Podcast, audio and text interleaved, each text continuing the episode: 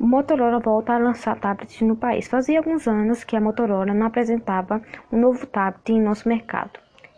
Ela está de volta ao segmento com o tablet G70, se mostrando uma boa alternativa para quem quer buscar um dispositivo para substituir o computador básico.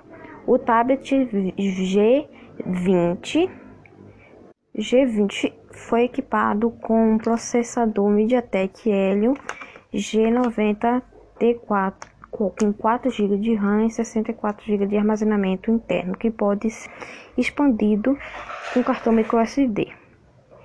É, ele tem uma bateria de 7.700 mAh, acompanhado com carregador Turbo Power de 20 Hz. E esse foi o podcast de hoje. Se vocês gostaram, é, compartilhe e deixe algumas sugestões.